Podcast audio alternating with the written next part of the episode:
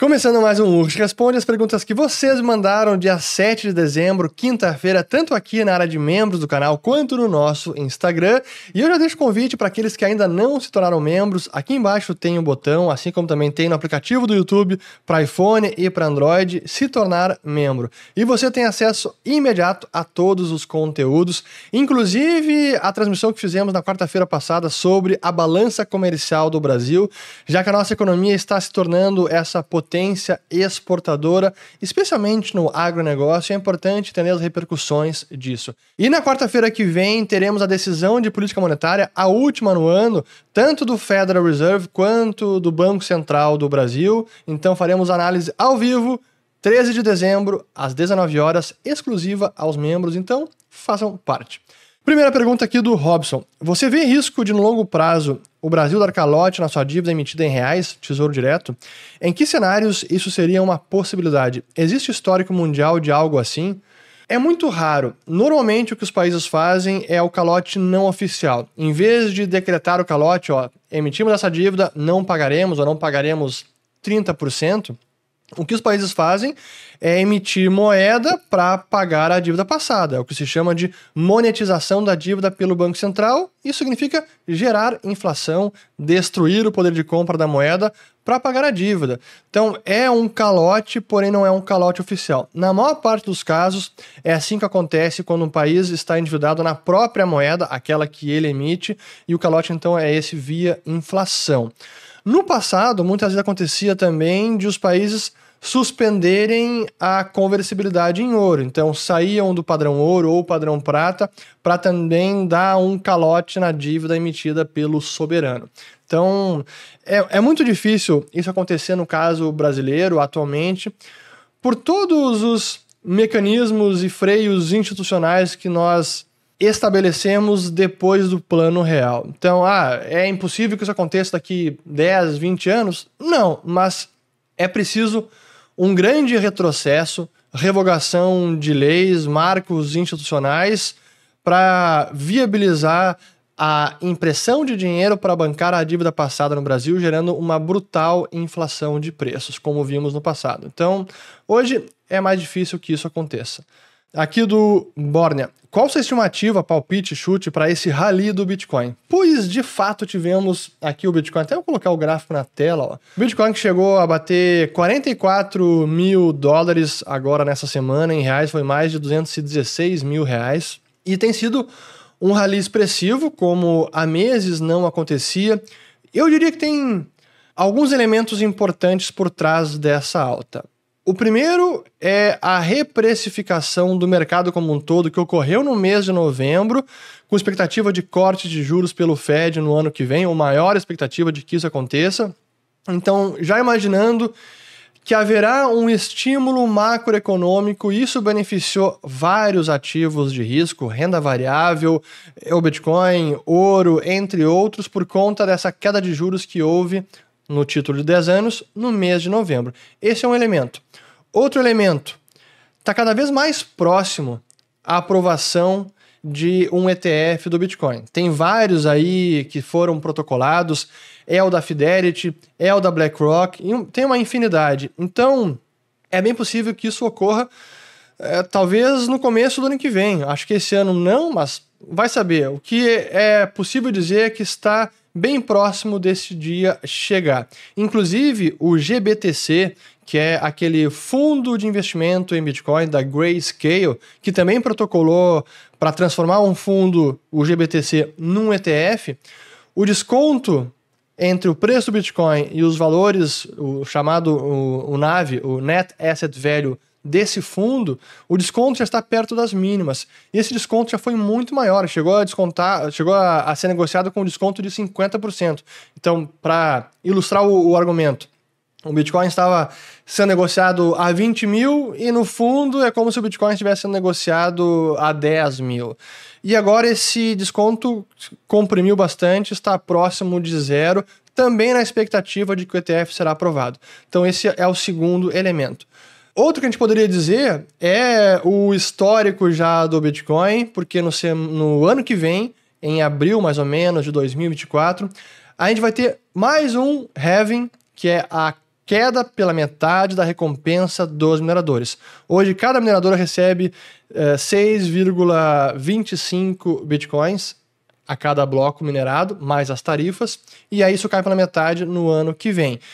Historicamente, esse evento foi precedido de altas significativas no preço do Bitcoin. Podem colocar um gráfico aí. Então, muita gente já está em antecipação esse evento, ó, aconteceu no passado, deve acontecer agora. Não é por isso que acontece, mas historicamente isso tende a acontecer. Então eu diria que são esses grandes elementos. E para mim, bom, se esse rally vai ser sustentado ou não, para mim ainda está claro, tá incerto, aliás, a questão da política monetária do Fed. Então o estímulo macro, eu não acho que ele vá acontecer tão rápido assim. Porém, o cenário mais adverso dos estímulos ou da remoção dos estímulos eu diria que ele já passou. A taxa de juros saiu de 0 para 5,5%. É difícil que o Fed leve mais uma vez. Então a expectativa futura é mais de queda do que de elevação. Não que ela vá acontecer em março ano que vem, mas talvez aconteça em agosto, em setembro, não sei. Mas a perspectiva para frente é mais de queda do que de alta de juros. Então a gente pode dizer que o grosso do aperto monetário ficou para trás. Então, pensando para frente, os ativos de risco podem se beneficiar. E o Bitcoin nesse cenário macro, agora menos negativo, também vai se beneficiar. E é importante porque a gente falava sobre isso meses atrás que esse é o primeiro ambiente macroeconômico desfavorável que o Bitcoin enfrentou na sua vida. O Bitcoin começou em 2009 a existir, preço de mercado a partir de 2010 de verdade, e de 2010 até ano retrasado, era só praticamente taxa de juros em zero e com muito estímulo monetário.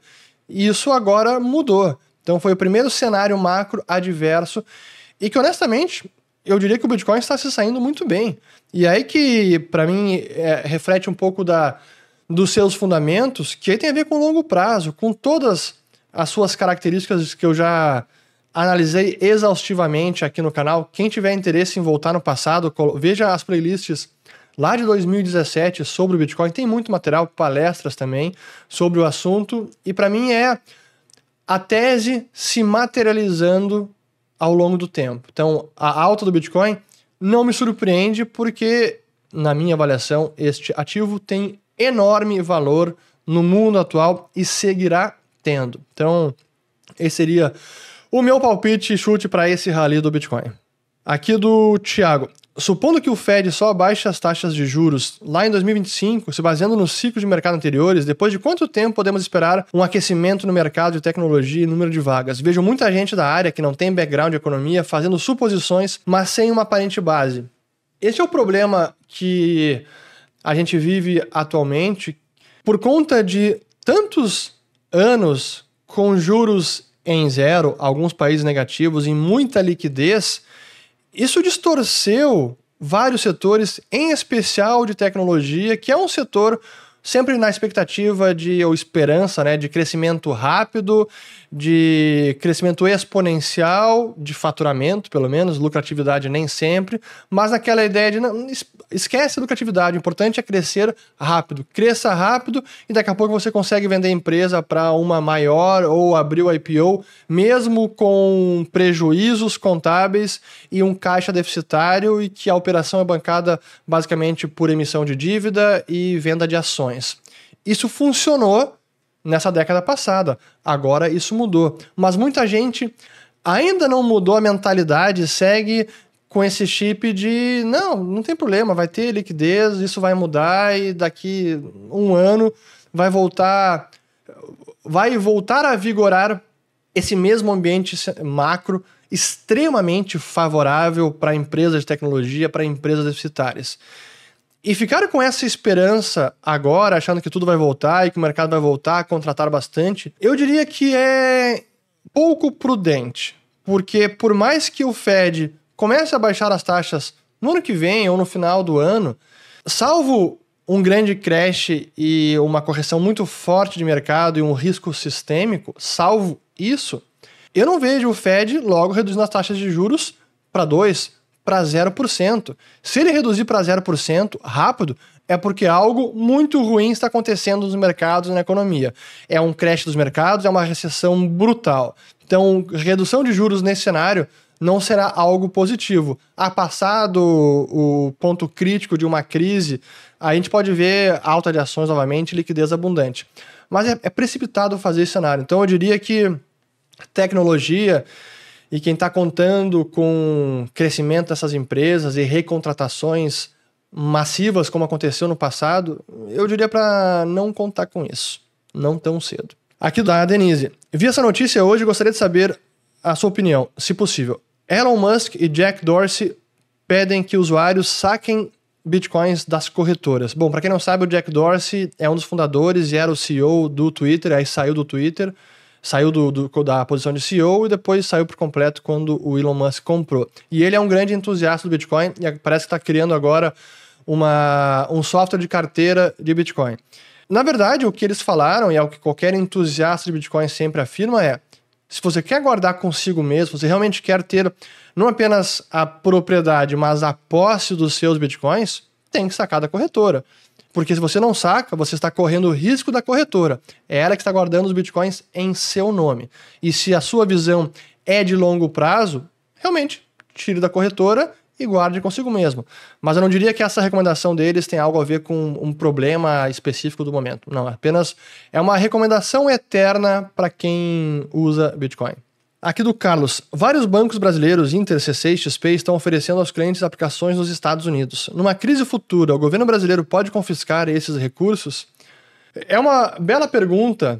Eu vou responder pela XP porque eu não sei Inter e C6. Mas no caso da XP, você que investe pelo aplicativo, pô, você que é cliente da Liberta Investimentos, é assessorado pelos nossos é, assessores, você acessa o aplicativo, consegue mandar dinheiro para fora, tudo pela conta internacional, é muito facilitado e realmente está havendo uma remessa para o exterior e você investe em ativos no exterior que estão domiciliados lá fora. Por essa ótica, imaginando um cenário extremo como é a pergunta, ainda assim o governo poderia confiscar de alguma maneira? Eu diria que, estando os ativos no exterior, é uma camada adicional de segurança. Porém, sendo as empresas brasileiras e a operação principal estando no Brasil, certamente elas sentiriam alguma pressão maior para tomar alguma atitude e atender alguma demanda, exigência, coerção do governo. Então, mas aí isso vale para qualquer empresa brasileira. É... Mas eu não vejo isso acontecendo, então eu, hoje eu não me preocupo com isso. E se é. Mas se essa é uma real preocupação e, e ela precisa ser mitigada, e eu mitigo isso também, aí é, é ter realmente instituições lá fora. E, e aí é, você consegue adicionar essa segurança na sua carteira. Aqui do Ragnar. Como que um país que depende de vender commodities atreladas ao crescimento populacional tem futuro num mundo sem filhos? Rico não come mais que pobre. É uma boa pergunta, bem provocativa, até tendo em linha aí o que a gente falou sobre a Brasil potência exportadora no agronegócio. E é verdade, mas o crescimento populacional ele não está ocorrendo dos principais países desenvolvidos e China também mas no restante do mundo, na Ásia, na África, ainda temos um crescimento populacional. Na Índia, na África, Nigéria, tem vários países que ainda estão crescendo. Então não diria que o nosso setor exportador do agro vai sentir um problema imediato por conta da situação demográfica mundial. Então acho que não é o caso. Mas em algum momento a gente tende a vivenciar estabilidade populacional é, como já ocorre em vários países. Digo em nível mundial. Aqui da Juliane. Dicas para quem está na faculdade de economia e quer seguir na sua área de atuação. Estudos, livros, pensadores para a formação do pensamento econômico e ter embasamentos. Bom, se você quer seguir no mercado financeiro, que é a minha área de atuação, investimentos, eu diria para também ler investidores renomados, cabeças pensantes. A gente tem aqui o próprio Warren Buffett, ó, isso aqui é o livro, a biografia dele, como vários outros. Como sempre, para mim, os autores da Escola Austríaca de Economia, e muitos deles porque têm uma visão muito prática de aplicação da economia no mundo real, não apenas na minha avaliação, tem uma explicação e um ferramental teórico superior quando se analisa a realidade e explica como o mundo realmente funciona, mas também para o mundo do mercado financeiro de investimentos. Você consegue usar as teorias para entender para onde vai a economia, o que vai acontecer com esse setor, quais são as fraquezas desse país em relação àquele, o que vai acontecer com a moeda, esse ciclo econômico é sustentável ou não, estamos numa bolha, não estamos numa bolha. Enfim, eu diria que boa parte do conhecimento econômico que tem aplicação prática no seu trabalho, no mercado, nos investimentos, você não encontra na faculdade. Eu converso com vários alunos que estudam economia, que já estudaram, e muitos que já fizeram nosso ciclo de mercado, que agora fazem o Nas Fronteiras do Dinheiro, que é um curso voltado a especialmente a economia aplicada ao mundo real, ciclos econômicos, mercado, investimentos. E esse conhecimento não é visto na economia, na faculdade. Quase não se fala de ciclo econômico, de indicadores, para que servem, como interpretá-los, quais são as vantagens, desvantagens, enfim. O que é realmente o conhecimento fundamental para navegar na incerteza da economia mundial. Mas, então eu diria isso, acho que essas uh, dicas. A, a estude além da economia, especialmente uh, investidores do mercado financeiro. Aqui mais uma pergunta do Thiago. Todo seu conteúdo sobre ciclo de mercado é muito valioso para mim e me ajudou a entender bem mais sobre qual direção a economia está indo. A maior dificuldade que eu tenho como não investidor e alguém que está estudando esses assuntos para tomar melhores decisões da carreira profissional é de como transformar esses insights de ciclo de mercado em de fato decisões para a carreira. Exemplo, você diz muito que é provável que teremos uma recessão nos Estados Unidos em breve. Como eu posso transformar esse tipo de insight em alguma ação prática? Sei que algumas respostas óbvias podem vir à cabeça, mas queria saber se você tem mais algum pensamento sobre isso. Tudo depende da sua carreira, do seu objetivo, mas eu digo como eu usei esse conhecimento quando eu estava trabalhando com fusões e aquisições. Entendendo o rumo da economia e lá atrás, eu estou falando de 2010 a 2013, quando eu trabalhei nesse, nessa área, eu entendia que aquele boom brasileiro, aquele crescimento robusto que foi 2009 e 2010, não era sustentável. Pelo contrário, ele continha sementes da própria ruína, por vários fatores que eu não quero entrar agora, mas era previsível um cenário mais adverso. Eu usava esse conhecimento para orientar as empresas, para decidir se é o melhor momento ou não de comprar um concorrente, de vender a empresa para um concorrente. Por exemplo, para quem queria vender a empresa naquela hora, era o momento ideal porque o mercado ainda estava relativamente em alta e a recessão não havia chegado. Então, vender a empresa antes da economia entrar no buraco é o ideal. Então, identificar o momento certo para isso. E o contrário também. Pô, se estivesse assessorando um investidor ou uma empresa quisesse comprar um concorrente, não era o melhor momento para isso. Porque a economia poderia entrar numa recessão. Então, espera, espera os preços melhorarem. Não era o mercado para quem estava comprando, é o mercado para quem queria vender e logo depois, quando veio a recessão, o cenário mudou. Esse é um tipo de aplicação prática desse conhecimento. E o oposto também. Aí, quando chegou o vale, a depressão da recessão brasileira, que foi 2015 especialmente, pô, o mercado estava muito pessimista, todo mundo achando que o Brasil ia virar Argentina ou Venezuela, ou não tinha mais jeito, esquece Bolsa Brasileira, e ocorreu justamente o oposto. A Bolsa Brasileira iniciou um forte rally e a economia passou a crescer, se recuperando da profunda recessão anterior. Essa era uma aplicação prática, mas depende muito da sua área de atuação. Se você trabalhar em qualquer empresa, você ter esse conhecimento vai te colocar numa posição de vantagem até para discutir assuntos importantes com o seu superior, com a direção da empresa, com o principal acionista, com o sócio. Imagina você tendo uma uh, uma discussão e uma avaliação embasada sobre o que está acontecendo com a economia. De repente, o cara da área de expansão quer investir pesado com, e, com, e, e colocar uma nova fábrica, sei lá, em que país, e se alavancar para isso, tomar dívida no banco, e você fazendo uma análise de cenário diz, olha, talvez esse não seja o curso mais prudente para a empresa nesse momento, e melhor esperar por XPTO e tomar essa decisão. Isso pode ser uma uma decisão assim crucial para o futuro da empresa. Então, tem muita aplicação, seja no seu negócio, seja nos investimentos, no mercado. E aí, na sua carreira em específico, depende realmente da sua área de atuação. É, é difícil ser mais concreto com uma pergunta que acaba sendo um pouco vaga, assim. Mas espero ter ajudado. Aqui do boa pergunta aqui do Ryan Carlos. Taxas de juros do Japanese Yen, o Yen japonês. Pois bem, o que a gente teve nessa semana aqui? Até vou colocar nosso querido Yen japonês. Vamos lá aqui, ó, os últimos três meses. O que a gente teve? O Yen uma queda forte. Isso foi justamente agora na, na quarta, na virada, quinta-feira do Japão, quarta-feira no Brasil, que chegou a cair, estava em 147 e caiu, chegou a cair mais de 2% nesse dia. Para o iene cair 2%, isso é algo raro de se ver. E qual foi o fator principal? Algumas falas do Kenzo Ueda, que é o novo presidente do Banco Central do Japão, que disse que, de fato, as taxas de juros negativas estão trazendo consequências negativas para o Japão, para o Banco Central, então dando a entender que estamos chegando próximos do momento deles abandonarem essa política ultraestimulativa. É o último Banco Central a ter taxa de juros negativa, ainda está abaixo de zero, menos 0,10%. E claro, se isso acontece, o iene pode se valorizar muito. Então, esse foi o movimento do iene japonês. Agora, aqui tem várias, ó. Do Lucas. Acabou a máxima de que a América do Sul é um continente pacífico, bom para investir? Brasil em silêncio sobre Maduro. O mundo não confia mais no Brasil. Lula.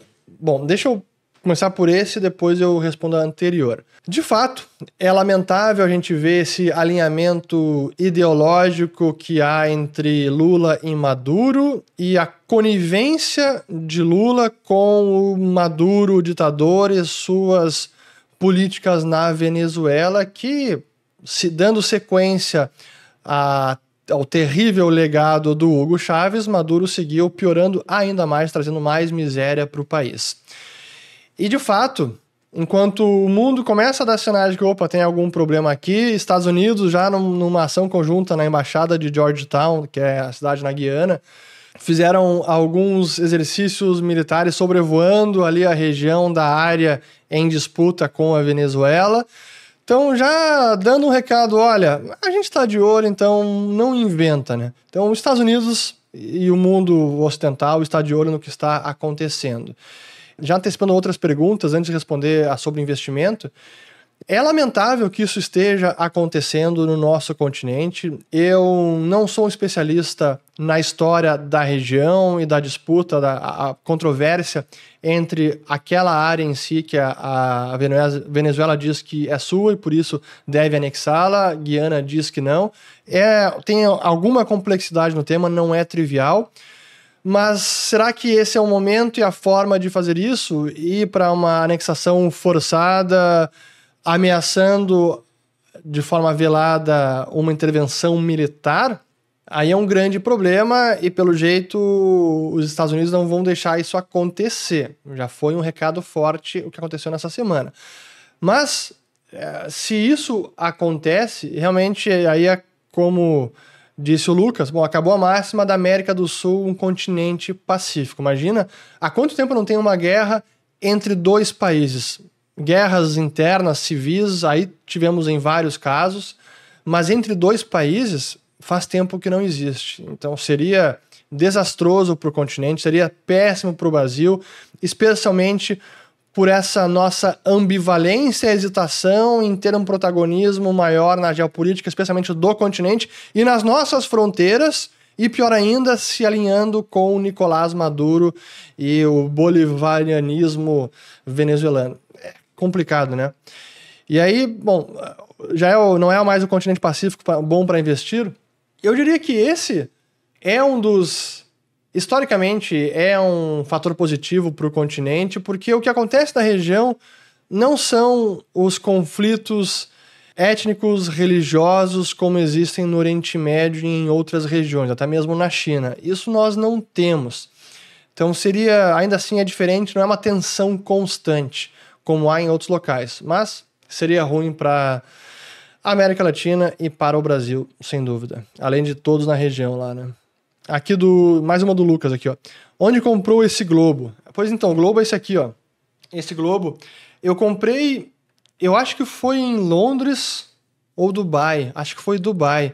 E ele é, é muito bacana porque ele é um, um globo que tem é, imãs, então é, usa da, do magnetismo, mas tem que ligar na tomada, daí ele fica flutuando ali, tem imã em cada ponta, mas eu perdi ali a fonte, então. Mas é bacana, adoro, vocês já, devem ter percebido que eu adoro globos, mapas, etc. Aqui do. Sacaneando aqui a próxima. Urris e pagode. Quem diria? Você parece curtir o rock, sei lá. Pois então, eu coloquei de sacanagem uma apareceu no Spotify as, música, as músicas mais tocadas no Spotify em 2023. Eu vi as minhas ali e apareceu alguns pagodes de verdade. Em minha defesa, são os pagodes da antiga, quando eu era ainda adolescente, faculdade. Eu ainda gosto, escuto muito de vez em quando, especialmente quando eu tô viajando na estrada e eu preciso acordar e o café não foi suficiente, porque a gente vai tocando pagode, cantando, sozinho, porque a família detesta, especialmente a esposa. Ela é, quase pede divórcio quando eu coloco o pagode. Mas enfim, eu sou um cara muito eclético, eu gosto de tudo. Eu diria que o que eu não gosto, de forma alguma, é o funk brasileiro. É... Sertanejo hum, também não gosto, mas pelo menos é, é, a música e há músicos por trás desta, deste, desse estilo musical. O que mais? Axé não gosto. E hoje em dia, pagode, samba, essas coisas, não. Realmente não, não escuto, não. Mas fora isso, escuto muita coisa. Aqui do Tiago. Você acredita no que Luiz Alves Pais de Barros diz, que teremos um ciclo de alta da Bolsa até 2026? Essas previsões, essas falas, elas fazem manchete e dá coragem, confiança para muita gente. Mas honestamente, eu não, eu, eu não faria esse tipo de previsão e, e não faria nesse momento do ciclo, porque aí a incerteza é muito maior. Uma coisa é você fazer uma previsão de ah, a bolsa deve performar muito bem quando ela está no chinelo, tá ali no vale, depressão, pessimismo tomando conta do mercado. Bom, aí realmente é mais provável, ou a, a relação risco-retorno é muito mais favorável, seria mais prudente fazer uma afirmação como essa, uma previsão como essa. Hoje, eu diria que é mais incerto. Uma previsão assim é só para ativos mais específicos, é foi com urânio, daqui a pouco é com cannabis, para mim é sempre com Bitcoin, porque a demanda, na minha avaliação, seguirá crescendo, mas bolsa como um todo, ah, vai ter um ciclo de alta até 2026? Não sei. Especialmente a bolsa brasileira, até 2026, não sei. O Brasil é um país emergente, especialmente quando se fala de bolsa de valores. Tem hora para entrar e tem hora para sair. Não acho que já é hora para sair e zerar, mas sem dúvida que não está no nível mais baixo nas mínimas como teve em outros períodos da história. Para alguns papéis até pode estar. Aqui do Valério. Onde e como você compra bons de empresas americanas? Só acho o ETF aqui da Austrália. Você pode falar com a Liberta Global, porque lá você investe em usando até corretoras de fora, como por exemplo a que eu tenho usado lá fora é a Interactive Brokers. Então converse com o pessoal da Liberta Global, a gente vai colocar também o link aqui abaixo. E aí você tem acesso ao mercado mundial inteiro. Qualquer bolsa do mundo, qualquer ativo, tem tudo lá. Aqui do Marcelo Miranda. Boa pergunta, difícil. Ó. Qual tipo de perguntas você mais gosta de responder, mas não vê o pessoal perguntando muito? Eu diria que são perguntas mais sobre a minha experiência profissional, experiências passadas que foram muito ricas da época que eu trabalhava na indústria de elevadores, na ThyssenKrupp, especialmente pelas viagens todas que eu pude fazer trabalhando pela Thyssen na Alemanha, na Europa, Inglaterra, na Ásia, Estados Unidos. Realmente foi, para mim foi um período muito rico de muito aprendizado profissional e pessoal intelectual também, porque foi quando eu comecei a estudar muito sobre economia e vi aquele, aquela situação toda insustentável. Talvez, acho que essa é uma delas. Perguntas mais pessoais são sempre interessantes também, mas eu sempre. É engraçado como eu tenho mais dificuldade de responder perguntas pessoais. Como eu sou um cara que gosta de ser mais reservado, não abrir nada aqui sobre família, etc., mas ainda assim eu abordo esses assuntos normalmente são os assuntos que parece que eu tenho menos desenvoltura para falar sobre, por mais que pudessem ser mais fáceis, pô, falar sobre vida pessoal, família, etc. Não precisa conhecimento teórico e buscar na história o que aconteceu. Cara, é a sua vida. Mas enfim, aqui do Wagner, ó. tem que gravar um lavando as louças conosco, haha. pois sabe que eu já pensei nisso, daqui a pouco eu vou gravar um Urso Responde lavando as louças, só que aí o barulho das louças ficaria terrível, e aí seria difícil a gente tirar esse ruído na edição. Mas seria engraçado. Aqui outra do Marcelo. Se você tivesse como ter a resposta de qualquer pergunta, qual pergunta faria e para quem? A primeira coisa que me veio à cabeça quando eu li essa seria perguntar a Deus qual é o fim do universo. Acho que essa seria a resposta que eu gostaria de ter. Até porque eu, quando eu era criança eu tinha muito essas encucações, ainda tenho, mas me incomodava mais quando a gente começa a pensar sobre o universo, onde acaba as galáxias, o universo, o que, que tem depois do universo, qual é a fronteira, o que tem acima, abaixo, do lado, enfim. É aterrorizante se você pensar muito sobre isso. Então acabo não pensando. Aqui do Gran Lucas, o que está achando da equipe econômica do Milley? Ele se vendeu como ANCAP e agora tá. Pois, do Milley, eu fiz um vídeo sobre isso até, e uma coisa é a campanha, outra coisa é a realidade política, uma coisa são as pessoas que estão ali ao seu redor, que você conta, seus aliados econômicos, é, em termos de ideias, quem está na trincheira com você. E depois, quando vem a realidade do cargo, que você às vezes precisa acomodar pessoas que foram importantes, até mesmo na sua eleição, que de alguma maneira você quer que esteja junto ainda, ou acha que tem alguma dívida política que é importante colocar para viabilizar projetos futuros. Aí, cara, é a arte da política e ele talvez esteja sabendo ser político, que era justamente o que muita gente criticava com relação a ele, especialmente quem não votava nele. Pô, ele é um cara agressivo, truculento, que não vai conseguir ter governabilidade. Pô, talvez ele esteja mostrando justamente o oposto, que ele está mais acessível e disposto a ter mais governabilidade e ceder. E a formação da equipe é uma forma de concessão. Para mim, esse é um ponto. Agora, se ele, a partir daí, abrir mão também da sua principal pauta, do seu programa de estabilização econômica, reforma fiscal e monetária, leia-se dolarização. Se ele esquecer isso, postergar, dizer, não, isso agora não é, não é prioridade, aí realmente vai ser um estelionato eleitoral e temo que ele possa fracassar. E esse é um risco. Já falei sobre isso e é uma, para mim, uma das clarezas que os libertários em geral têm. Não existe messias político, não é o, não existe salvador da pátria. Por mais que você consiga eleger o cara que tem as melhores ideias do planeta, e não estou dizendo que esse cara é o Milley, embora concorde com muitas de suas ideias, mas por mais que você coloque lá o melhor político, economista, intelectual, que é habilidoso, que é articulado, não, importa. Mas quando ele está no cargo, quando ele realmente tem que implementar as políticas, os incentivos são perversos. É muito difícil. O cara pode ser engolido pelo sistema por, uh, por vários fatores. Então, achar que vai ser o Messias, aquela figura que é paradigmática, que realmente vai conseguir resolver o problema, esqueçam. Não, não tem o Salvador da Pátria, nem no Brasil, nem na Argentina, em nenhum lugar do planeta, e com Milley não vai ser diferente. E eu tenho plena ciência disso. Então, é, é por esse motivo também que a gente foca muito no.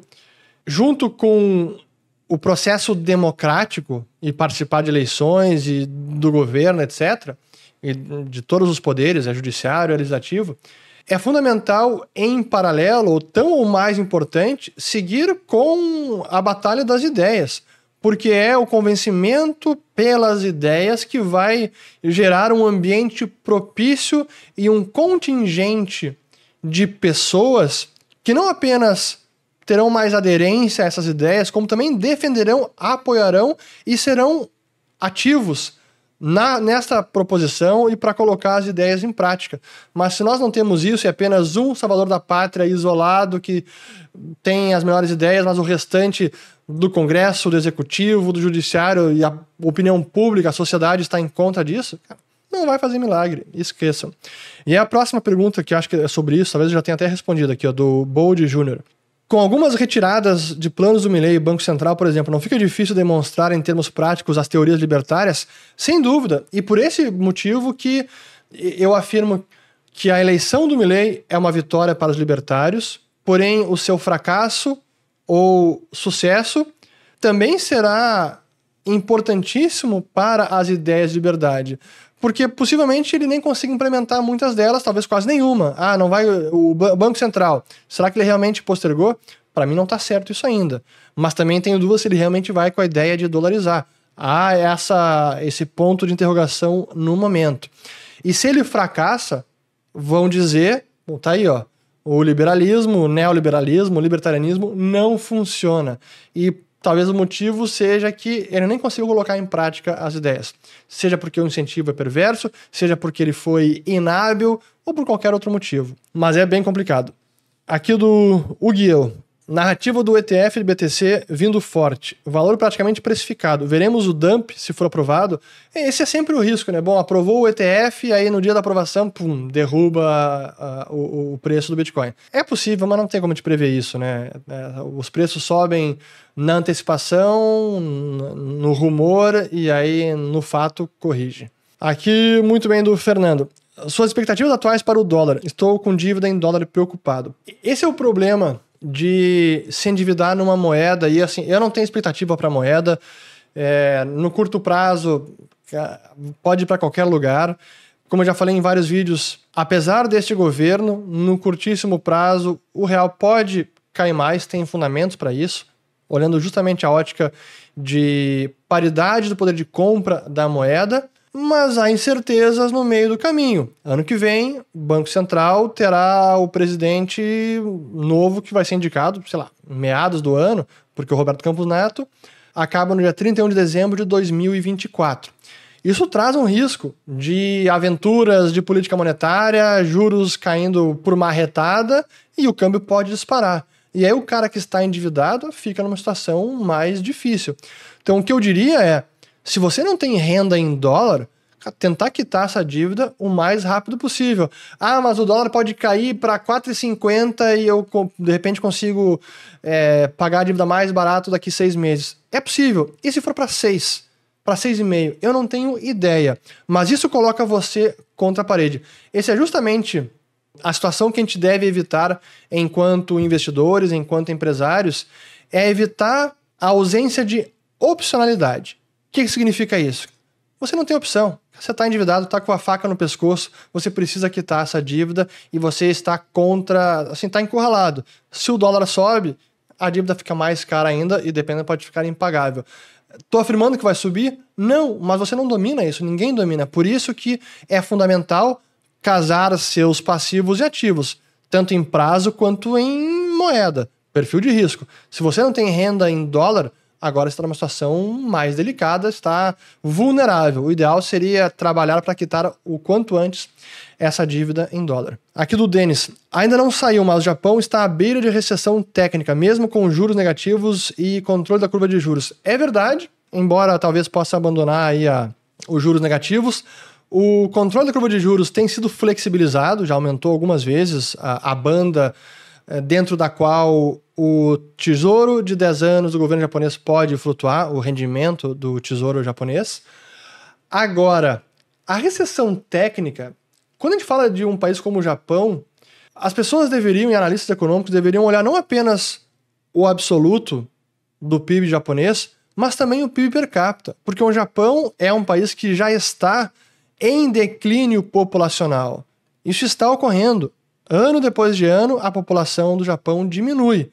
Então, se a gente imagina um cenário que a economia japonesa, o PIB, fica estagnado e não cresce mais, o PIB em absoluto fica estagnado e a demografia, a população segue diminuindo, é assim, o país está crescendo em termos de PIB per capita. O país está ficando mais rico, mas aqui está caindo a população.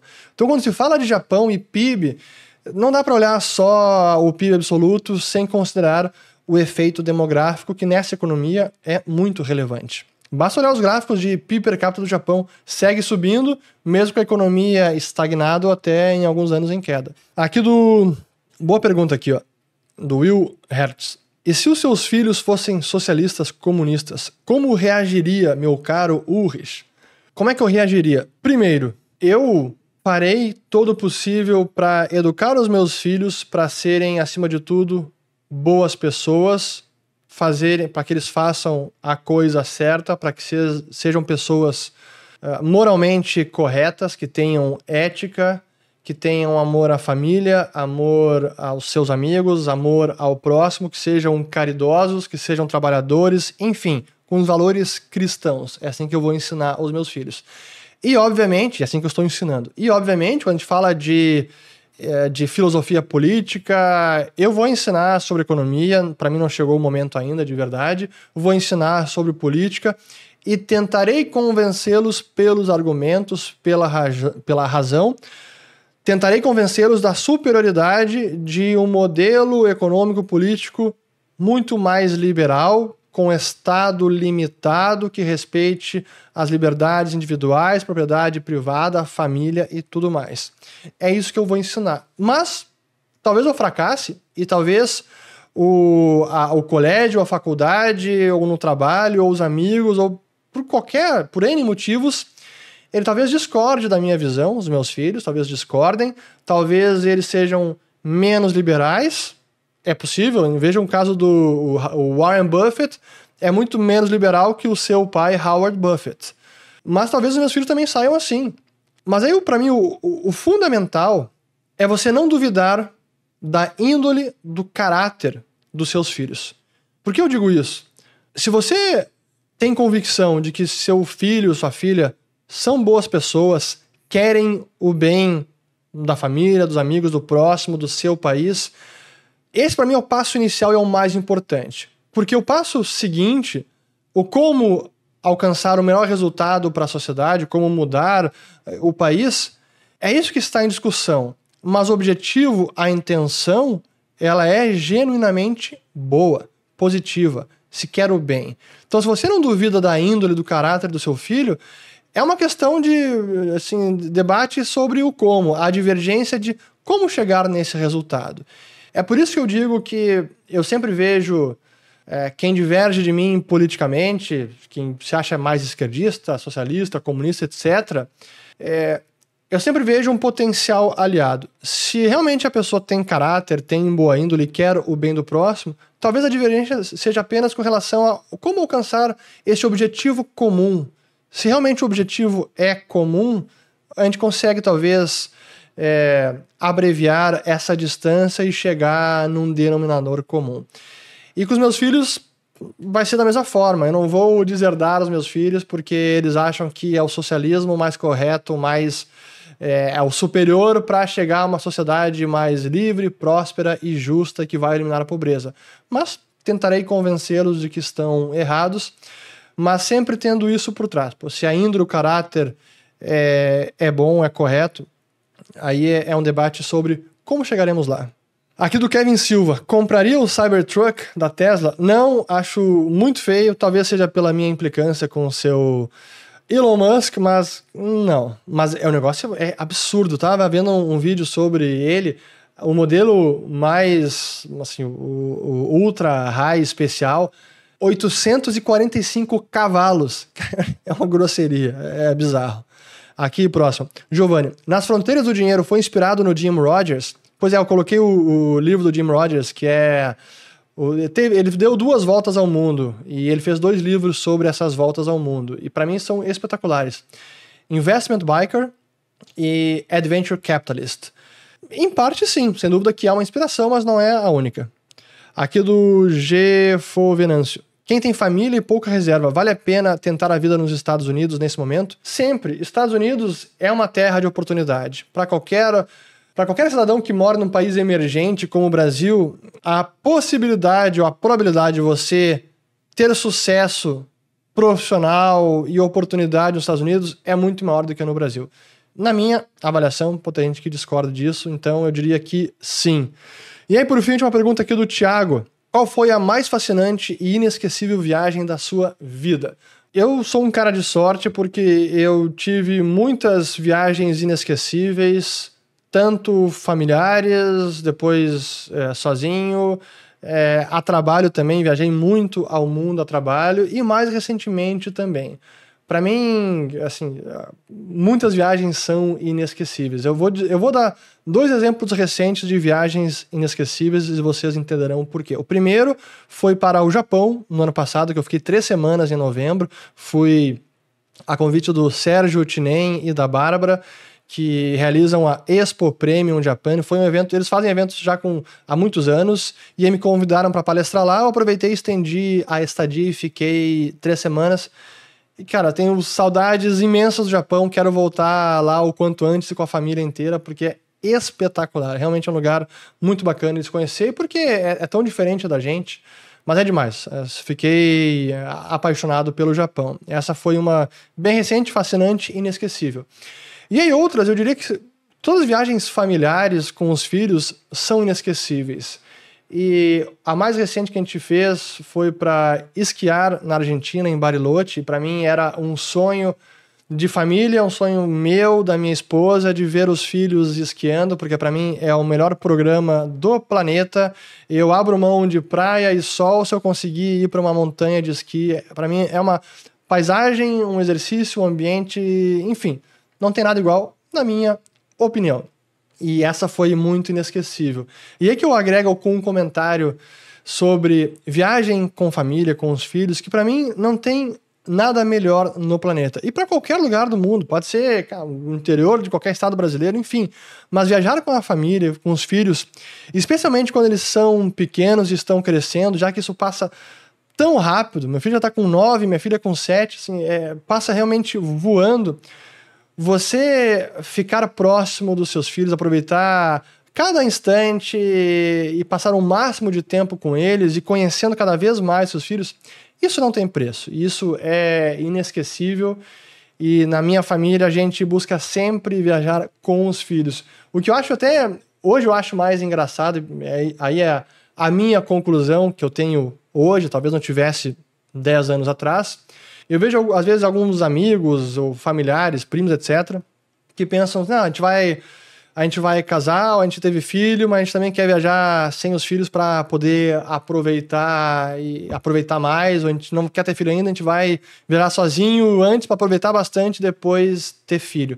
Já escutei várias vezes isso. Eu não estou condenando ou julgando, mas eu estou dando a minha avaliação. Hoje, quando eu escuto isso, assim, a, a percepção que eu tenho hoje é justamente o oposto. Quanto antes você puder ter filhos e poder viajar com eles, cara, isso é a melhor coisa do planeta. Não tem nada melhor do que isso. E para mim isso é justamente aproveitar. Não é viajar sozinho, é viajar com os filhos.